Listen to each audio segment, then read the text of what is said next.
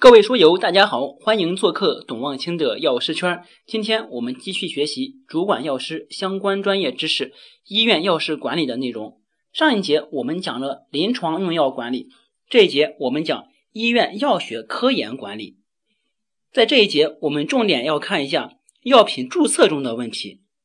已有国家标准的药品注册，一般不需要进行临床试验；需要进行临床试验的。化学药品一般进行生物等效性试验，需要用工艺和标准控制药品质量的药品，应当进行临床试验。在补充申请中，以上市药品生产工艺等有重大变化或者中药增加新的功能主治的，应当进行临床试验。申请进口药品注册的政策呢，是按照国内相应药品注册类别要求进行临床试验。对于药品补充申请注册，我们的要求是以上市药品增加新的适应症或者生产工艺等有重大变化的，需要进行临床试验。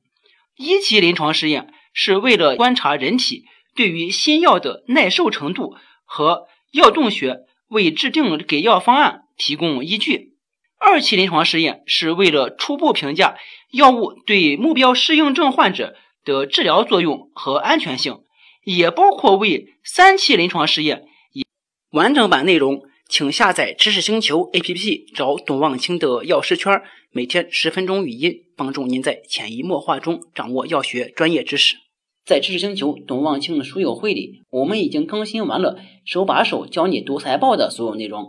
我们大多数人不知道股票应该怎么投资，就是不知道一家企业到底应该怎么估值。这本书也许会对大家有所帮助。想学习投资理财的朋友可以过来体验一下，加入赤星球董望清书友会，让您无论在职场还是投资都更上一层楼。